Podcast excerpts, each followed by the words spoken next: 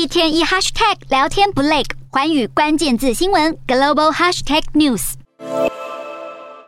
聚焦东南亚，来关注到死刑到底该不该废除，一直存在争议。而马来西亚在上个礼拜宣布要废除强制性死刑，这项政策将允许法院对目前有强制性死刑判决的案件实施替代处罚。而其实啊，马来西亚国内早已经在二零一八年就暂停执行死刑。不过，针对完全废除，现在官方还在讨论相关的政策，并且打算在十月之前将法律草案提交议会。要是法案获得了议会的批准，那么明年一月将不再强制执行死刑。